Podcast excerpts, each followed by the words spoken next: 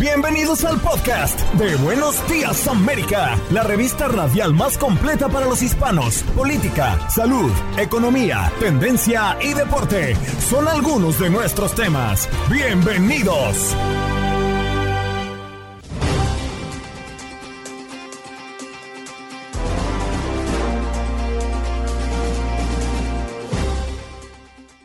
Soy Andreina Gandica y este es el podcast de Buenos Días América. Conversamos con Nora Aguirre, la presidenta electa de la Asociación Nacional de Profesionales de Bienes Raíces, para hablar de cuál es el estado de los bienes raíces en Estados Unidos con relación también a los hispanos. Además, el abogado constitucionalista Juan Carlos Planas nos acompañó en la mañana del día de hoy para hablar de la destitución de Kevin McCarthy como presidente de la Cámara de Representantes. Ha respondido a nuestras preguntas. Ahora, ¿quién preside la Cámara de Representantes? ¿Qué pasará con los asuntos pendientes? Además, ¿cuándo será la próxima votación? Como todos los miércoles, también nos acompañó el doctor Juan Rivera, nuestro médico de cabecera de Univisión, para hablar del café y la ansiedad. Y también, como todos los miércoles en nuestro segmento de inmigración, nos acompañó hoy Jaime Barrón, abogado de inmigración, para hablar del TPS para los venezolanos, qué es y cómo funcionaría a partir de ahora. Y también nos habló de qué está pasando en la frontera y los fraudes ahora con referencia a la lotería de visas y además respondiendo a los mm, a las preguntas de nuestros oyentes que han llamado nuestro número en cabina. Y Lalo con los contactos deportivos. Eduardo Leal hablando del béisbol de las grandes ligas y además sigue generando resultados en esta postemporada. ¿Qué pasó? Las noticias relevantes las historias destacadas, el resumen de lo más importante. Estos son los titulares.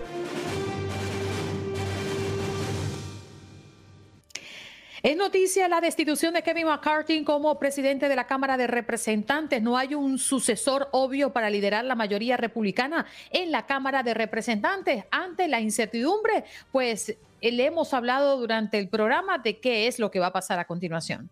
En más noticias, aunque ya no hay cheques de estímulo por parte del gobierno federal, como los que ayudaron a millones de hogares a mantenerse a flote en los años de la pandemia, algunas personas pueden esperar un pago del gobierno este mes de octubre. Algunos de ellos llegarán como devoluciones de impuestos de algún estado en específico, mientras que otros serán pagos únicos para residentes también específicos. Cuidado con las estafas si tienes préstamos estudiantiles. Los pagos de las deudas de préstamos estudiantiles ya comenzaron y cerca de 28 millones de personas deben comenzar a pagar tras tres años de pausa por la pandemia del coronavirus. Hunter Biden se declara inocente de cargos federales relacionados con posesión de arma de fuego. Hunter Biden llegó al Tribunal Federal en Wilmington después de que el juez instructor de la causa negara la petición del hijo del presidente de celebrar la audiencia por videoconferencia. Alcalde Eric Adams de la ciudad de Nueva York dio a conocer que estará visitando América Latina para conocer la primera o de primera mano las causas de la crisis migratoria. Se espera que el mandatario local llegue a México, luego a Ecuador y posteriormente vaya a Colombia. El Papa Francisco deja abierta la posibilidad de bendecir a parejas homosexuales. No podemos ser jueces que excluyen. Obispos conservadores de la Iglesia Católica preguntaron al Papa Francisco sobre la bendición a parejas homosexuales y el sumo pontífice les respondió afirmando que no hay que perder la caridad pastoral y que no podemos constituirnos en jueces que solo niegan, rechazan y excluyen. Este tema que ha generado polémica entre los católicos será discutido en el Sínodo de Obispos que inaugurará el Papa este miércoles. Y en cámaras de vigilancia quedó registrado el momento en que un cliente habitual de un McDonald's en Miami Spring le ocasiona quemaduras con un café caliente a una de las empleadas del restaurante. Según la investigación, el sujeto que estuvo detenido por la agresión se molestó porque le devolvieron 99 centavos en vez de un dólar, debido a que su compra costaba 5.01 dólares. Sentí miedo de morir, dijo migrante que viajó escondido entre las ruedas de un tren intentando llegar a la frontera de Estados Unidos. Ronald Hernández cuenta que durante un operativo de las autoridades migratorias en Coahuila, México, decidió esconderse entre las ruedas de un tren para evitar ser capturado. Sin embargo, antes de poder salir de su escondite, el tren comenzó a andar. Según su relato, viajó aproximadamente dos horas en ese lugar y pensó que no saldría de allí con vida ya que la locomotora iba a gran velocidad y sus brazos y piernas cansadas amenazaban con dejarlo caer. Ahora nos vamos a Texas porque Connor Charles Allen, de 24 años, fue declarado culpable de agresión sexual agravada a una niña de Conroy y lo condenaron a 75 años de cárcel, lo que informó la Fiscalía del Condado Montgomery este martes 3 de octubre. La condena se emitió el 29 de septiembre del 2023, dos días después de que un jurado emitiera un veredicto de culpabilidad. Cinco personas resultaron heridas en un tiroteo en el campus de la Universidad Estatal Morgan de Baltimore. Las cinco personas son, eh, resultaron heridos, son cuatro hombres y una mujer con edades entre los 18 y 22 años. Cuatro de ellos son estudiantes de la universidad. Sus vidas no corren peligro, afortunadamente. En partido de pretemporada, los Blackhawks de Chicago vencieron 4 a 2 a los Red Wings de Detroit.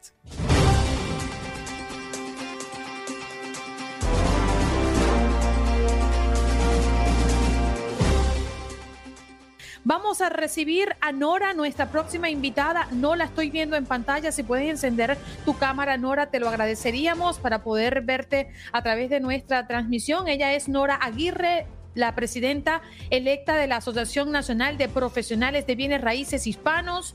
Aguirre trabaja para Century 21 y es parte de un grupo de mujeres latinas que están haciendo una gran diferencia en la industria de los bienes raíces en el país. Buenos días, Nora, ¿qué tal?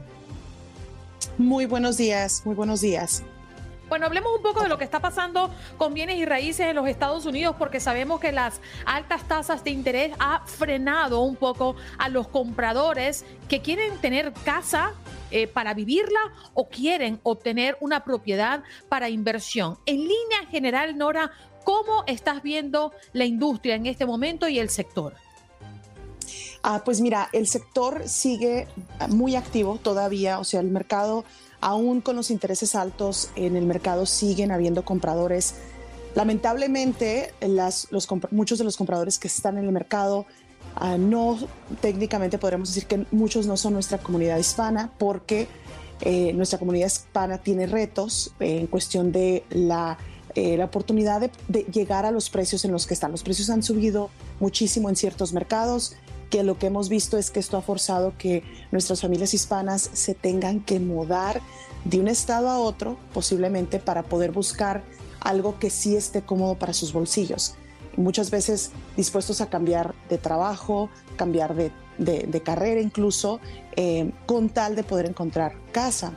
So, estamos viendo que el hispano sigue obviamente buscando el sueño eh, de ser dueño, pero sí vemos que hay bastantes retos y que para nuestra comunidad es más difícil, ¿no?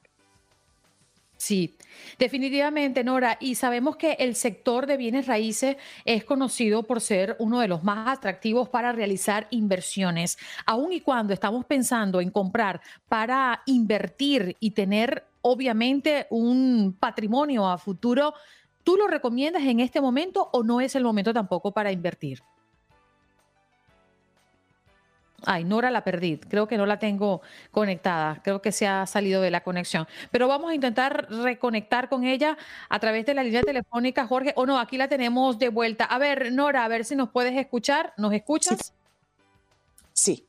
Ok, Nora, te preguntaba justamente sobre el sector de bienes raíces que sabemos y conocemos es uno de los más atractivos para realizar inversiones. ¿Tú crees que aún así no es el momento de invertir cuando estamos hablando de una propiedad para ponerla a rentar o, o para hacer negocio con ella? No, no, eh, estamos viendo, de hecho, los que están activos en, el, en este mercado ahorita son los inversionistas.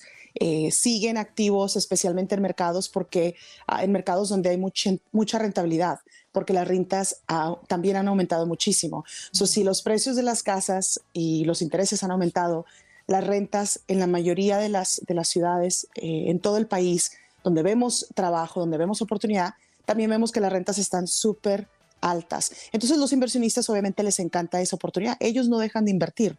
De hecho, en bienes y raíces, cuando el mercado, eh, estamos como en un mercado ahorita que hay muchísimo temor, generalmente los inversionistas es cuando aprovechan y pueden eh, negociar buenas oportunidades para ellos. Entonces, no, yo les diría a, nuestra, eh, a nuestra gente hispana de que en, estos momentos siguen habiendo oportunidades para ellos en inversión en el sector de bienes y raíces, que lo hagan, que simplemente manejen bien sus finanzas, entiendan la parte de los números, pero que hay oportunidades, lo hay. Pero ¿cuál es la clave, Nora? Porque yo misma he hecho eh, la práctica y a mí los números no me dan al menos para inversión. Gracias a Dios ya yo tengo una casa donde la vivo y, bueno, por ahora, gracias a Dios no tengo que pagar renta, sino bueno, esto se va capitalizando poco a poco. Pero a mí el ejercicio de comprar para invertir no me ha funcionado por las altas tasas y por la incertidumbre que existe. Y también, bueno, la disyuntiva de invertir para hacer un long term o hacer una inversión para alquilar a corto tiempo o esta modalidad de Airbnb.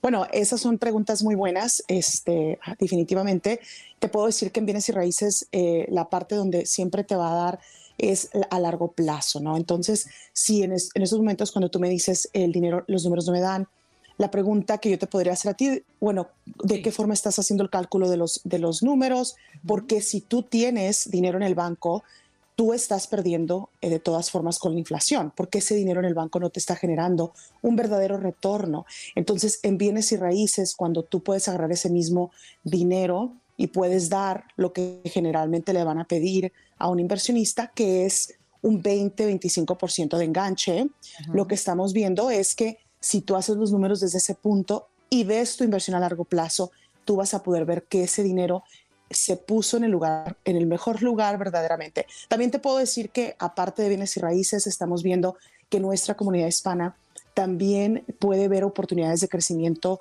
con sus finanzas en otros sectores de inversión. Se pueden uh, diversify es la palabra correcta, uh, diversificar no solamente en el sector de bienes y raíces para invertir, pero de que debemos, desde que nuestra comunidad debe de tener muy en claro que el dinero nos puede producir más dinero si vemos la, tenemos la oportunidad de educarnos en inversiones y, de, diversificar la palabra. Eh, eso es verdaderamente lo que nos va a ayudar y nos va a proteger contra la inflación, porque claramente sabemos que el dinero en el banco, ah, solamente allí el retorno, aunque sé que los bancos aumentaron un poco el retorno en estos años porque ellos quieren que tú dejes el dinero allí, de todas formas no es verdaderamente significante, ¿no? Entonces, la idea es de que a largo plazo tiene todo el sentido del mundo bien raíces y haces los cálculos de esa forma, estoy segura que puedes ver, vas a poder ver el retorno. A corto plazo y, y, lo que tú me dices, Airbnb y, es, y esto definitivamente hay, eso toma otro tipo de, vamos a decir, de Ah, es otro tipo de oportunidad si es a corto plazo y allí verdaderamente tienes que verificar muy bien tus reglas eh, locales. Por ejemplo, yo estoy en el mercado de Las Vegas. Acá hay reglas muy estrictas para ese sector, que es el short-term rental. Entonces tienes eh, que tener eso en mente porque a, muchas personas han invertido para hacer Airbnb en ciertos mercados, eh, pero terminan teniendo que cambiar al modelo de renta a, largo plazo, ¿no? Nora, si me ayudas, porque me quedan 30 segunditos nada más, pero no me quiero ir sin hacerte esta pregunta. Eh, muchas personas se enfrascan en querer invertir, bien sea para vivirla o para inversión, eh, en lugares donde conocen y donde están actualmente. Pero me imagino que a nivel nacional deben haber estados o ciudades donde en este momento es una buena oportunidad porque pareciera que va a ir creciendo y va a retomar más valor esa propiedad. ¿Podrías mencionarnos alguna si la tienes a la mano? Es una excelente pregunta. Mira, te puedo decir que estamos viendo mucho crecimiento en los estados de Texas, en los estados, en el centro de los Estados Unidos, porque allí es donde está más, eh, donde los precios están más cómodos para nuestras familias, ¿no? Y donde los números, donde, donde ocupas menos dinero eh, para poder invertir o empezar a invertir. Son el centro de los Estados Unidos. Pero también te quiero invitar, y a toda la audiencia le quiero invitar a que vean nuestros reportes. Nosotros en la eh, organización tenemos dos reportes que salen anualmente. En ese reporte sale los mercados en los Estados Unidos donde hay la oportunidad y un crecimiento muy grande de nuestra comunidad hispana y allí tú vas a poder ver dónde hay crecimiento porque hay oportunidades de trabajo y también los precios, ¿no? Allí toda esa información es gratuita, la puedes bajar el reporte y ese reporte sale una vez al año. sacamos ese reporte en abril, eso está recién, entonces sería excelente que todos pudieran ver eso. Y claro, por favor, eh, en la organización para eso estamos, para educar y ayudar. Siempre pueden este, dejarnos saber cómo lo podemos hacer eh, haciendo en, línea. Gracias, Nora, por estar con nosotros esta mañana y tomarte estos minutos para compartir con toda nuestra audiencia de costa a costa. Gracias a ustedes. Allí le escuchaba. Gracias. Nora Aguirre, la presidenta electa de la Asociación Nacional de Profesionales de Bienes Raíces Hispanos, que pues trabaja para Century 21 y es parte de un grupo de mujeres latinas que están haciendo una gran diferencia en la industria de los bienes raíces en el país.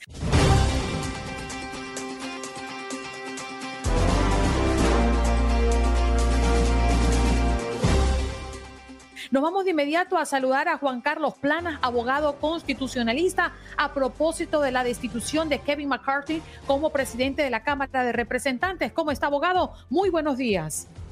Muy buenos días, gracias por tenerme. No, gracias por estar aquí. Yo creo que la primera duda después de ver la destitución de Kevin McCarthy es quién estará presidiendo la Cámara de Representantes. ¿Cómo funciona, abogado? Bueno, mira, eh, los republicanos todavía están en la mayoría. Ellos tienen que entonces reunirse ellos mismos en, un caucus de, solamente los republicanos, en cual varios miembros que quieren postularse se postulan. Ellos toman un voto y por las reglas del Partido Republicano en la Cámara de Representantes, el que tenga la mayoría de esos votos entonces se hace como el, candidato republicano para el eh, presidente de la Cámara. Acuérdense, en enero Kevin McCarthy había sido escogido por la gran mayoría, pero los que votaron en contra de él no querían votar eh, por él como vocero de la Cámara y hubo 16 votos en enero. Vamos a ver si hay un miembro que, que va a poder conseguir un voto unánime del caucus, porque si no, vamos a tener el mismo escenario que tuvimos en, enero, en cual van a haber eh, voto tras voto tras voto, en cual nadie consiga la mayoría de, la Cámara. Abogado, buenos días. Y, mientras esto sucede, eh, esta próxima votación, bueno, es algo histórico, ¿no? Lo que se está viviendo, pero mientras esto sucede, eh, ¿quién preside la Cámara? ¿Tiene que quedarse alguien ahí al frente y, los asuntos pendientes que se tienen también? Pues, ¿qué puede pasar con todo esto? vamos, vamos a acordarnos que por la Constitución, por una enmienda que, se hizo en, los años 50, el, el vocero de la Cámara es tercer en línea al presidente. Bueno, segundo, porque primero viene el vicepresidente y después el, vocero de la Cámara.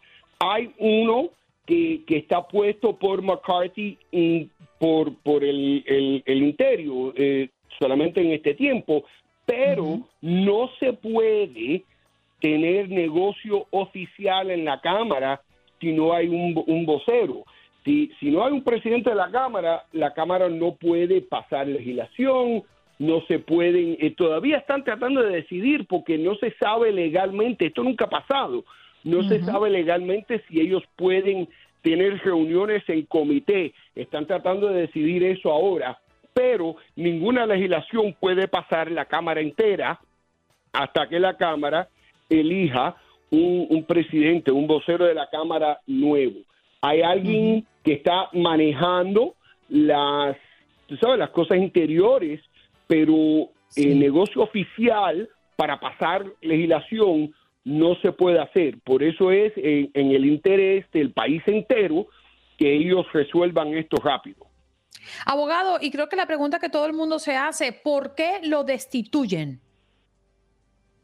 Mira, eh, se, se, sabía desde enero cuando hubo 16 votos para tratar de escogerlo en el principio, que habían problemas en el, en el caucus republicano y, habían estos siete miembros que tenían muchos problemas con él.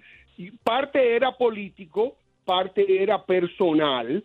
Eh, él, obviamente no tenía una relación personal con, Matt Gates y, con algunos otros, pero eh, Mira, eh, esto es parte de lo que ha pasado en el Partido El desacuerdo.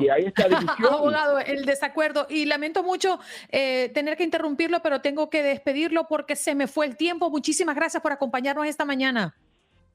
Muy buen día. Adiós. Ahí está el abogado Juan Carlos Plana, abogado constitucionalista. Ya regresamos.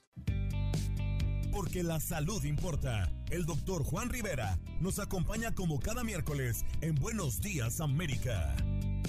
Doctor, muy buenos días. ¿Cómo amanece este miércoles? Hola, hola, ¿cómo estamos, Andreina? Yo muy bien, gracias. Gracias, doctor, por visitarnos. Cada miércoles tenemos consulta con el doctor Juan, nuestro médico de cabecera de Univisión. Doctor, el café y la ansiedad.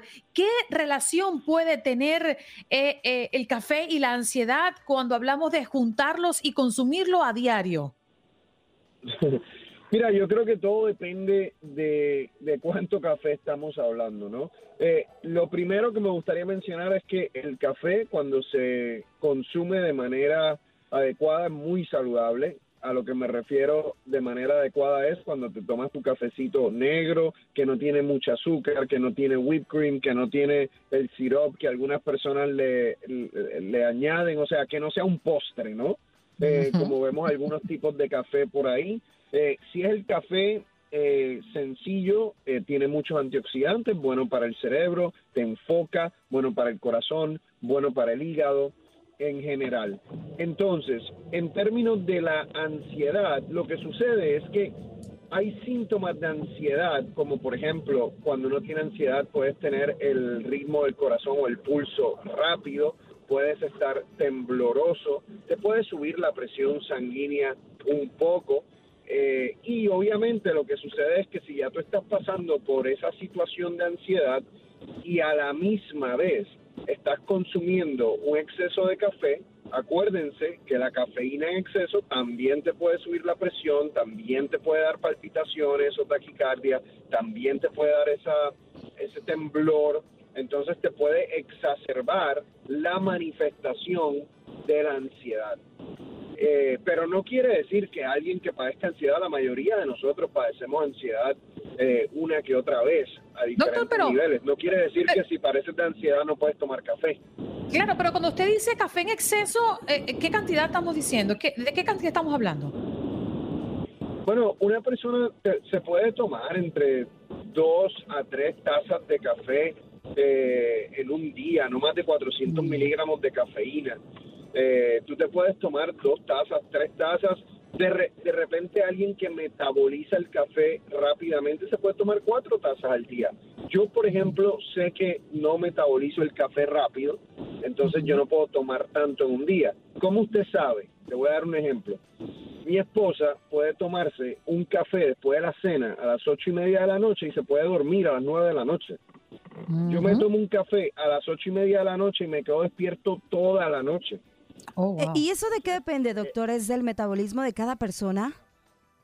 Sí, eso quiere decir que mi esposa, en este ejemplo, metaboliza el café muy rápido y yo lo metabolizo muy lento. Entonces, en mi situación, la cafeína se queda en mi sangre por un periodo más, más largo de tiempo. Wow. Y, doctor, eh, sí, mucha gente lo utiliza para la ansiedad en lugar de eh, mm, fumar, en lugar de otras cosas, pero creo que hay otros productos que pudieran también utilizarse para eh, combatir esa ansiedad. ¿Como cuáles nos pudiera recomendar usted, doctor, eh, que podamos consumir en lugar de, del café o en lugar de otras sustancias que pueden ser más nocivas para la salud? Yo nunca he visto el café como, como algo como para, para combatir la ansiedad realmente. Eh, para combatir la ansiedad en términos de, suplementos, mejor pueden utilizar ashwagandha, por ejemplo. Eh, pueden utilizar magnesio. El magnesio es un relajante eh, natural, relajante muscular. Eh, como les decía, la ashwagandha también. Pueden, tienen que hacer otras cosas en términos de su estilo de vida. Pueden meditar, hay que hacer ejercicio, tienen que dedicarse por lo menos 30, 45 minutos al día para hacer algo que a ustedes les guste.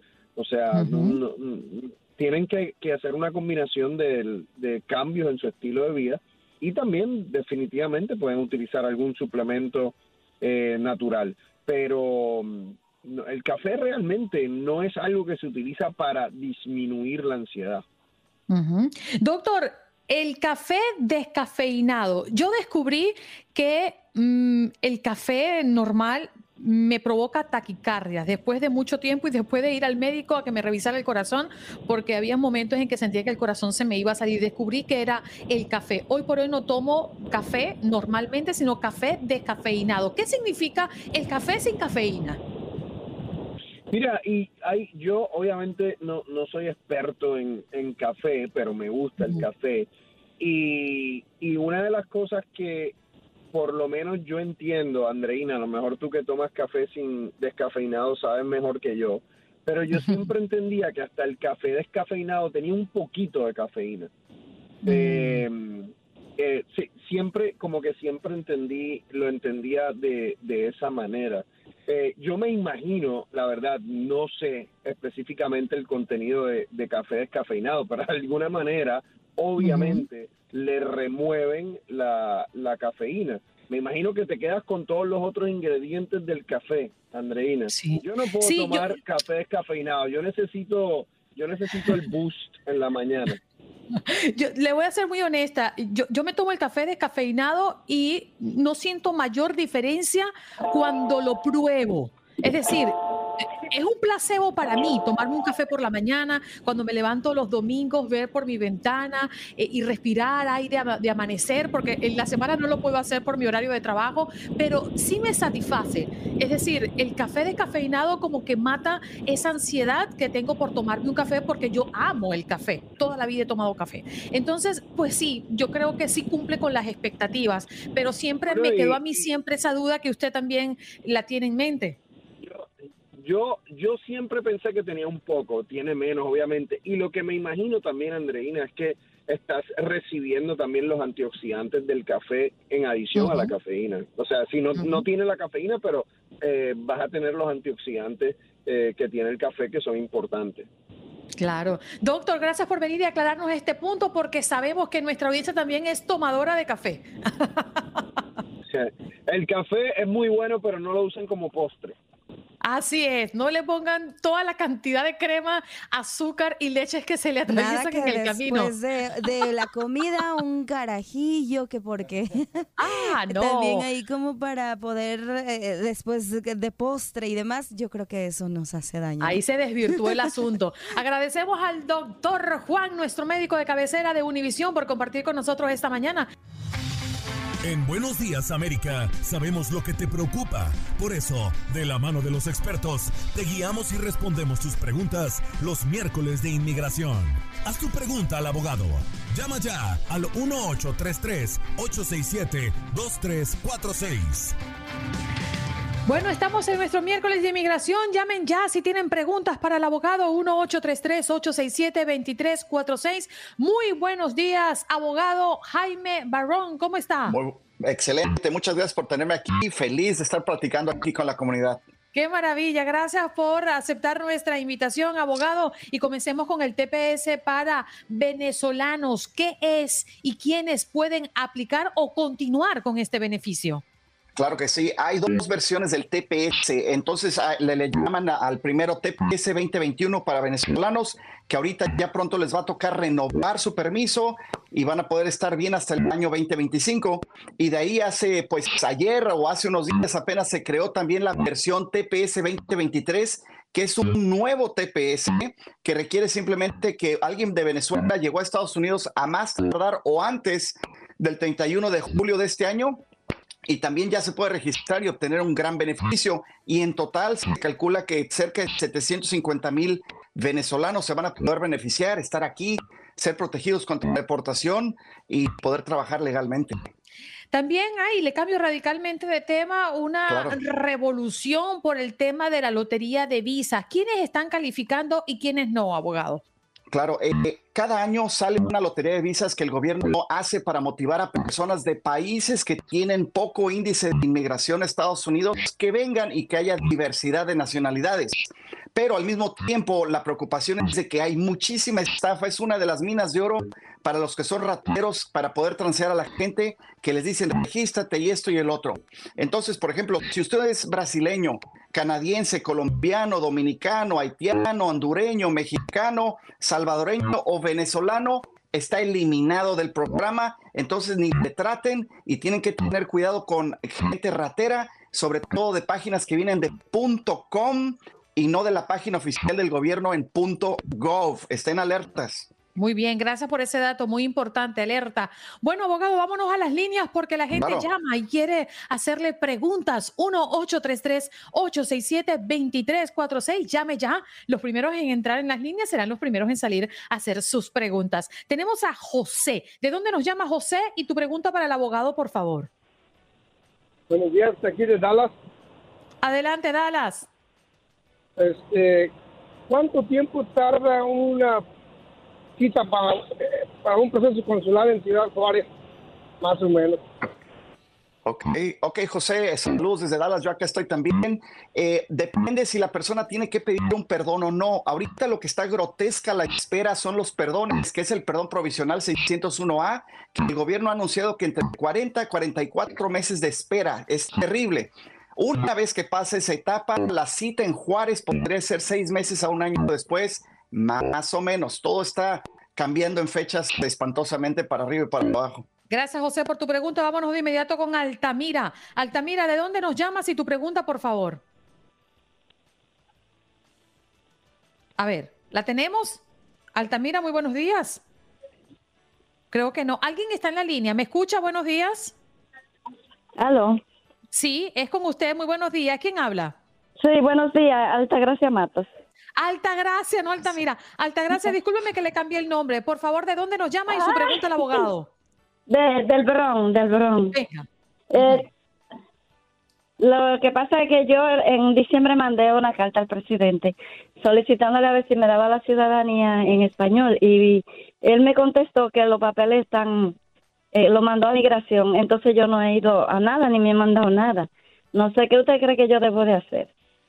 Eh, bueno, antes que nada, al presidente no creo que él lea las cartas. Me imagino que eh, tal vez mandó usted su solicitud de ciudadanía, la forma N400, y se aseguró de que usted califica bajo una de las excepciones de ley como 55 años de edad mínimo y 15 años como residente o 50 años de edad mínimo y 20 años como residente para así poder ser elegible para obtener el beneficio de la ciudadanía a través de un examen con un intérprete hablando mi propio idioma. Entonces se tiene que asegurar que lo hizo bien y si no lo hizo bien o no sabe, busque un abogado con experiencia en ley de inmigración ahí donde vive para que le investigue y en dos patadas se sabe si se hizo bien o no.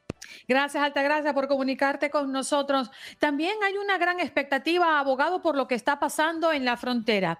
El gobierno dice la frontera está cerrada, pero vemos como un caudal de personas entran y entran todos los días. ¿Qué puede decirle usted a los familiares que están en los Estados Unidos esperando porque sus familiares entren a los Estados Unidos o aquellos que están fuera del país con intención de venir?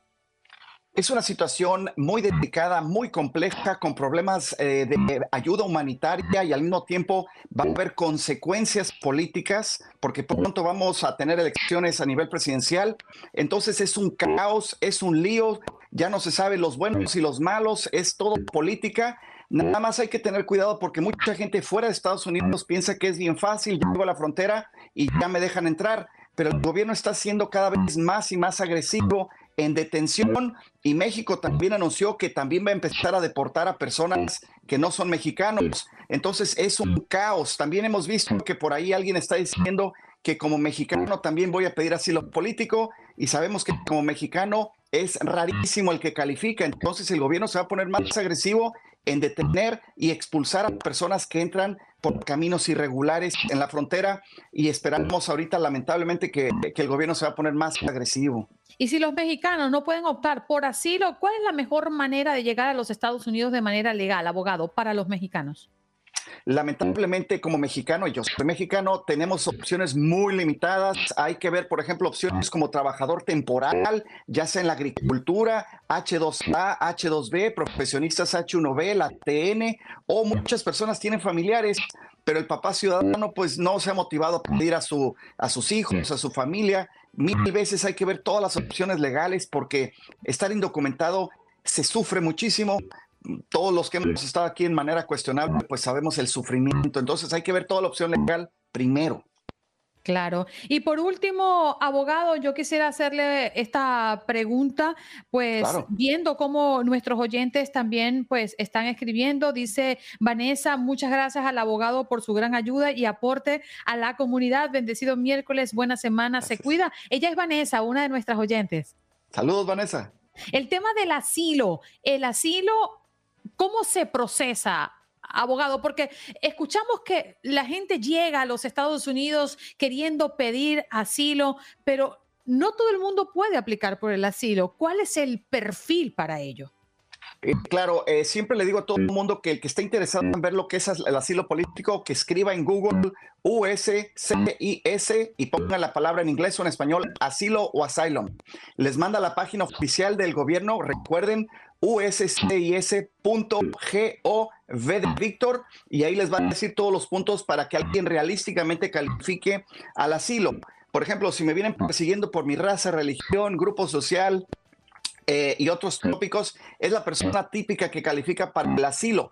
El problema es porque mucha gente viene huyendo y esto es natural y normal por necesidad económica, o por criminalidad. Entonces, si, por ejemplo, me hicieron un secuestro express en la Ciudad de México, no califico a pesar de ser víctima de crimen. Entonces, eh, mucha gente tiene la información errónea. Por crimen o por refugiado económico, el gobierno elimina. Entonces, lamentablemente, la gran mayoría de solicitantes de asilo tristemente van a acabar o con deportación o ver si hay alguna otra alternativa para arreglar. La mayoría no ganan. Abogado, si quieren contactarlo, ¿a dónde pueden ubicarlo? Bien fácil en todos los medios sociales bajo mi nombre, Jaime Barrón, que es B grande A R R O N, Jaime Barrón o jaimebarrón.com. Estamos en Dallas, Seattle y Washington DC, pero por todos lados estamos para servir. Seguro, muchísimas gracias. Ahora con la tecnología no hay fronteras. Al abogado lo podemos tener a tan solo un clic. Gracias por estar aquí, abogado. Un honor, muchas gracias. Un abrazo. Ahí escuchaban a Jaime Barrón, abogado de inmigración, hablando de varios temas, el TPS para los venezolanos, hablando de el fraude que se está presentando y por lo cual las autoridades están alertando alrededor de la lotería de visa. Mucho cuidado. ¿Qué está pasando en la frontera? Pues el tema del asilo, para quién aplica y bueno, las oportunidades que tienen los mexicanos que no son precisamente pedir asilo en este país. Estás escuchando el podcast de Buenos Días América, la revista radial más completa para los hispanos. Escúchanos en las diferentes plataformas: Euforia, Spotify, TuneIn y iHeartRadio. Tu DN Radio. Vivimos tu pasión. Adrenalina, pasión y orgullo. Todo por ser campeones. En Buenos Días América. Contacto Deportivo.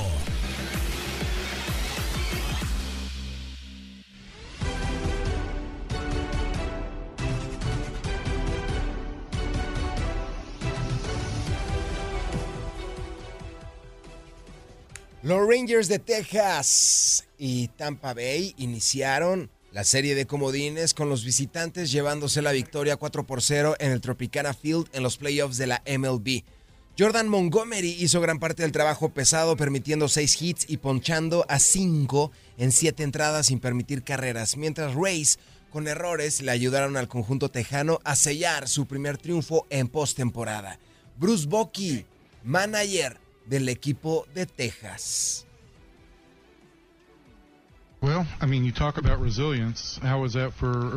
Hablas de resiliencia, de esfuerzo.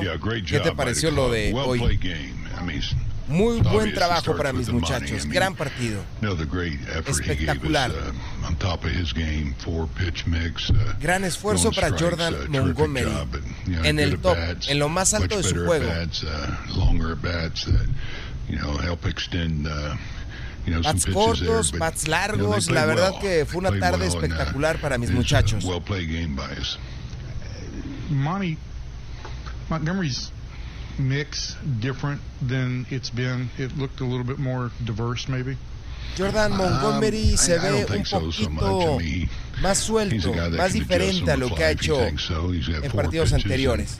You know, occasionally he'll use one more than the other, but this is kind of what he's been doing. Esto ha sido lo que siempre ha estado haciendo.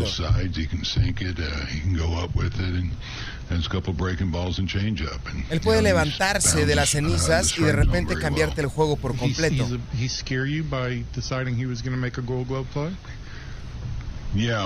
¿Te da miedo por el momento en el que cambia el partido?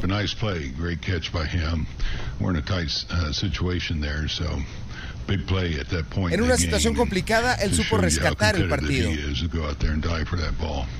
Sale a morirse dentro del diamante.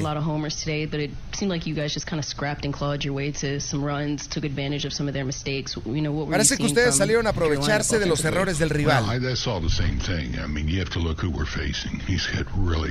No, simplemente sabemos a quién estamos enfrentando.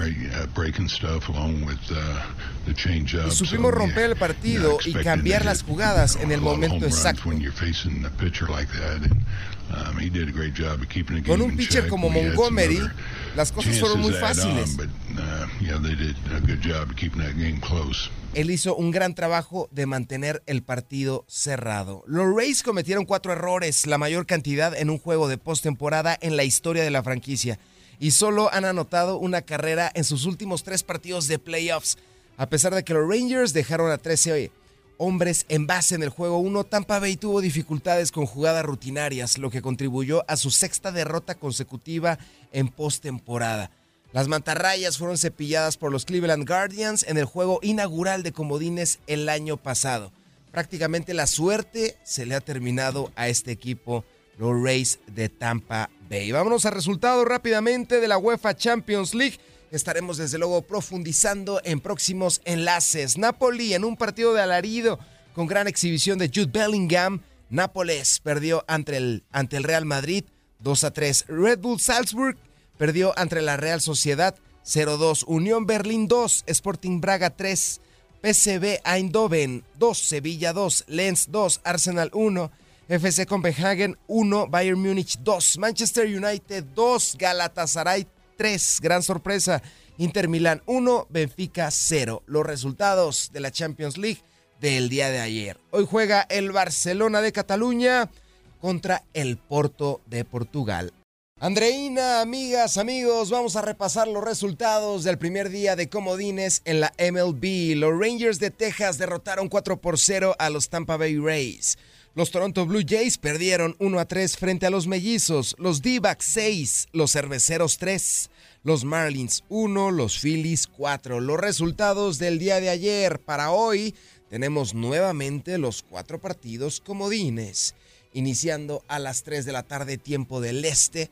Texas contra los Tampa Bay Rays. Hay que recordar que el que gane 2 de 3 pasa a la siguiente ronda. Por fin los fans de los mellizos de Minnesota pueden celebrar una victoria de playoffs de la MLB, pues tras 18 años sin poder ganar, los de las Twin Cities rompieron una mala racha al vencer 3 a 1 a los Azulejos de Toronto en el juego 1 de la serie comodín de la Liga Americana. Los mellizos no ganaban un partido desde aquel 5 de octubre del 2004. Recuerdo que estaba Johan Santana en el montículo cuando derrotaron a los Yankees de Nueva York en el juego 1 de la serie divisional de la Liga Americana. Vamos a escuchar a Rocco Baldelli, que es el manager de los Twins. ¿Qué opinas de esta victoria y qué significa um, para la ciudad? Creo que los fans de aquí han apoyado um, esta organización por generaciones. Ellos quieren disfrutar uh, cosas como las que vieron hace rato. Creo que hoy tuvimos una gran representación de lo que representa la comunidad Um, para nosotros. it was I thought the place was going to split split open and melt. Like honestly, like it was uh, out of this universe out there. On the Honestamente field. fue fuera de este Um, universo lo que aconteció the aquí. fans took over the game. They helped Los fans tomaron el the mando del partido. uh, uh, in, in so many ways out there. You could see it if you're just visually watching and, and seeing how the players were reacting. on the En muchas the maneras podemos ver cómo Um, los jugadores it's- it's- reaccionaron it's the energy, a la it's afición, a esa energía. a challenging environment to play in right now. Fue un verdadero reto uh, para llevarnos al uh, límite. Para llevarnos al límite y poder sacar una victoria this, uh, importante. this hump, and now we're, we're back on the train now. Ahora estamos de regreso en el camino, de regreso en ese tren que nos puede llevar how a do you and más. everybody in there kind of balance the emotions of that, this being a meaningful win? ¿Cómo puedes poner una balanza todas las emociones que se it's- vieron in the grand esta tarde en el gran escenario que se viene para buscar posiblemente el campeonato? uh, ¿Cómo pones en el an balance todas esas emociones? We wanted to do, and I'll, I can talk about those things. But um, I think it's fine to celebrate that. Uh, I think Creo que está bien que, que celebremos eso, que uh, celebremos los buenos momentos uh, por el que estamos atravesando. Todavía falta Um, muchísimo trabajo por hacer. um, podemos cambiar la historia de este equipo y lo mejor de todo, que nos vamos a la cama con una sonrisa y muy, pero muy tranquilos. Rocco Valdelli, contento, emocionado, nostálgico y también con mucho optimismo para los mellizos. El venezolano Pablo López encontró inspiración en su armario al usar, al usar un jersey de su compatriota Johan Santana, ídolo de su infancia. López permitió una carrera y cinco hits en cinco episodios y dos tercios. Su desempeño emuló a los de Santana. El ganador de esta serie enfrentará a los Astros de Houston. Rápidamente vamos a repasar los resultados del día de ayer de la UEFA Champions League. Vaya que tuvimos partidos muy pero muy intensos aquí en la casa de la UEFA, en la casa de la Champions League.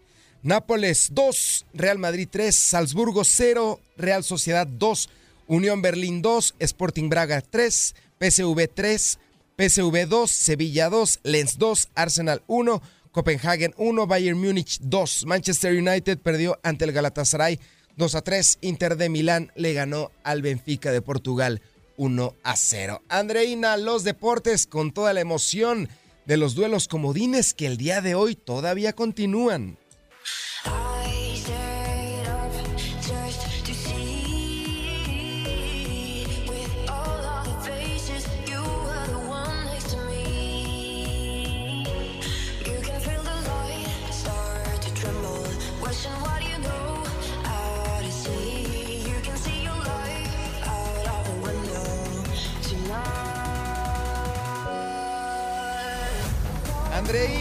Señoras y señores, bienvenidas y bienvenidos a Contacto Deportivo. Queremos la copa, queremos la copa. Fue el eco que se escuchó en la noche de ayer en el United Center de Chicago. Cerca de 13 mil aficionados de los Blackhawks alentaron a su equipo para ganar la Stanley Cup. Hay que recordar que la temporada regular iniciará el próximo viernes 7 de octubre con el partido entre los Caballeros de Las Vegas y los Kings de Los Ángeles. Así se escuchaba ayer. Estábamos viendo el partido y de repente la gente empezó a gritar, queremos la copa. Este es el ambiente de la liga más frenética y emocionante del mundo, la NHL. Win in the win column. Love to see it at home. We've got. We Want the Cup We want the cup, we want the cup. Empezó a gritar la gente de la afición allá en el United Center de Chicago. Más de 13 mil aficionados apoyando con todo a su equipo. Llena la arena y estamos hablando de la pretemporada. Imagínense lo que será la temporada y aquí la vamos a tener completa. Mi querido Jorgito, estoy viendo mi monitor de apoyo. Está Xavi, entrenador del Barcelona, allá en Castel de Fels, en Montjuic. Vamos a enlazarnos directamente hasta Cataluña para escuchar lo que está diciendo Xavi a tan solo instantes, horas de este partido que enfrentará contra el Porto. Adelante desde Montjuic, Xavi. Volia saber, eh, seu, el què té de diferent el seu equip aquest any per, per fi donar salt a Europa? ¿Qué diferencia Cosa que no- que no ves fent en esta Champions a lo ¿Qué que el Barcelona ha Bé, enfrentado en competiciones europeas amb un, un any antes? més, més experiència. Contamos con más que- experiencia en este no momento. guanyat títols encara en el Tenemos en el más club, títulos, Barça, i- somos los campeones de. España. Eh, portem més temps treballant ja amb ells, crec que ens hem reforçat bé, futbolistes de molt Hemos trabajado nivell, cada vez mejor, il·lusió, nos hemos reforzado de gran manera para encarar en Europa y para encarar doncs, esta podem estar al Champions. nivell de, eh, que requereix eh, ser, ser futbolista del, i entrenador del Barça. Bé, eh, il·lusió, il·lusió. Bé, Fui veurem, futbolista en veurem, Champions sí. y ahora Això como pensem entrenador canviar, siento mucha ilusión Demà crec por encarar este torneo. Ideal. Es una liga ideal para gran, nosotros. Amb un club històric europeu, Porto. Estaremos enfrentando que a un uno de los equip, históricos de equip molt Europa, agressiu, a molt Porto. dinàmic. Un equipo eh, dinámico, velocitat, un equipo molt bon con entrenador, mucha diria jo, un equipo bien trabajado Bons por jugadors individuals. Bé, crec que és un escenari perfecte doncs, per, fer, per fer un gran partit. Veurem si som, El escenario si simplemente som es capaços. perfecto para hacer un gran partido. Bernat. Xavi, en estos momentos en directo Xavi. Desde Soler, Catalunya Ràdio. allá en Cataluña. Creo que despedimos la transmisión de Xavi, mi querido Jorgito. El equipo catalán pondrá a prueba su buen inicio de temporada contra un rival de cuidado que viene de ganar como visitante en la primera fecha y está en los primeros puestos de la Liga Europea. Será un enfrentamiento entre los dos principales candidatos a avanzar a los octavos de final y una buena manera de medir su fuerza. Barcelona tendrá su primer examen potente del semestre como visitantes y contra un rival de prestigio que lo puede complicar. La Champions League, mi querida Andreina, aquí en Contacto Deportivo. Buenos días, América. ¿Quieres que te cante la Champions o qué? Por favor, por favor, Súbele, será un Jorgito, honor. venga, que vengo con todo hoy. Tengo las energías a explotar. Venga. Ahí viene mi parte favorita. ¡La Champions! Ah, me siento en la ópera con esa voz melodiosa. Tengo el do mayor un poquito desafinado, pero solo un tantito, imperceptible. No, imperceptible, imperceptible. Te escuchas como una soprano, ¿eh? Como una Sí, verdadera casi. soprano. Natalia Jiménez, apártate que ya viene la venezolana más mexicana que nadie y va a cantar como Rocío Turca. Mejor, mejor. Mejor todavía. Mejor ¿Qué todavía. les pasa? Ándale, ¿ustedes creen que yo qué? ¿Que yo estudié dónde? ¿Cuándo, ¿Cuándo hacemos, no sé, un viernes, un jueves de karaoke? Lo podemos hacer, ¿verdad? A distancia. Lo podemos hacer a distancia, que cada quien pida su rolita, incluso con mariachi aquí podemos traer. Y allá en Miami, llevar el mariachi a la cabina y nos aventamos unas buenas rancheras. Yo Mira pido chacarrón. Yo pido, Yo pido el chacarrón, cantar la del chacarrón. yo pido bueno, cantar la de tequila. ya que la pidió Janet, vamos a ver si ella pues acepta el reto y ya Ay, que lo pidió, mío. me imagino que se No, la debe saber. La noche, en la noche del karaoke. Como que en la noche, nadie ha La hablado de noche de noche. Aquí hablamos de viernes, no de noche. Ah, El viernes de karaoke. Dale, dale, dale, que tú puedes, venga. Yo, macarrón. Yeah, macarrón. No. Macarrón. Chacarrón. Chacarón. Yo creo que tienen que salir los perritos. Reprobó el examen chacarronesco. Mira, cállate mejor, mejor.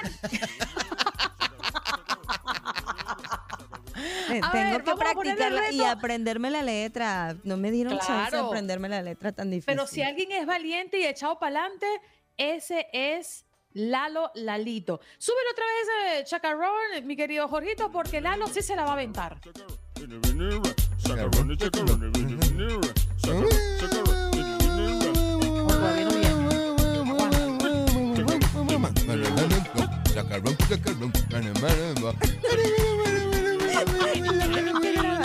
Lo tengo que grabar. A ver, parece igualito.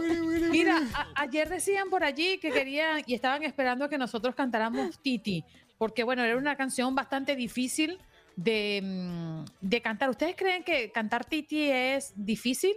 Sí. Titi me ¿Sí? preguntó que mucha novia. Si tengo mucha novia. Mucha Ajá. novia. A ver, tengo Una, mañana otra. Pero- Pero no hay boda.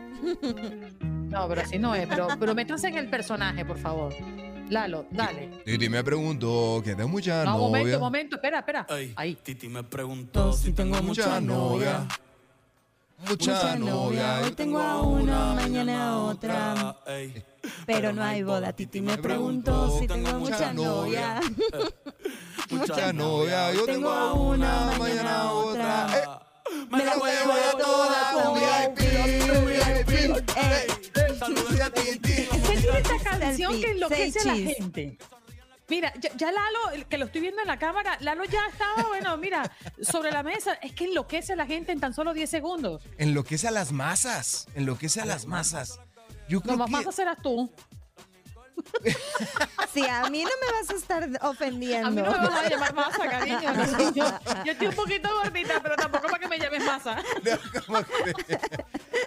Al público. Al respetable, pues. Se te borró la sonrisa. Es Mira, que me vino. Sé si tú te consideras masa, pero yo no. No, yo la única masa que tengo es la encefálica. Está Ay, bien ay, que comí mucho pastel, pero tampoco. No es para No, o sea, tanto. aquí, te la, aquí te la tiran de frente y si uno no se pone en pie y al frente del cañón, pues mira, te lleva, ¿eh?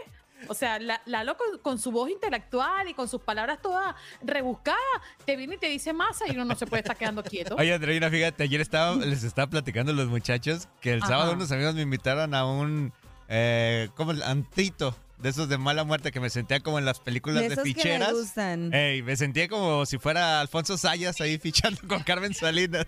Y yo decía, pero ¿cómo les platico para no decir? Porque acá en Guadalajara decimos, vamos a bailar con las hordas.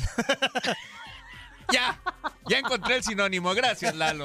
Con las, Las masas. masas. Vamos a bailar con las masas Va. para no ofender a nadie. Gracias por acompañarnos en nuestro podcast. Buenos días América. Y recuerda que también puedes seguirnos en nuestras redes sociales. Buenos días AM en Facebook y en Instagram. Arroba Buenos días América. AM. Nos escuchamos en la próxima.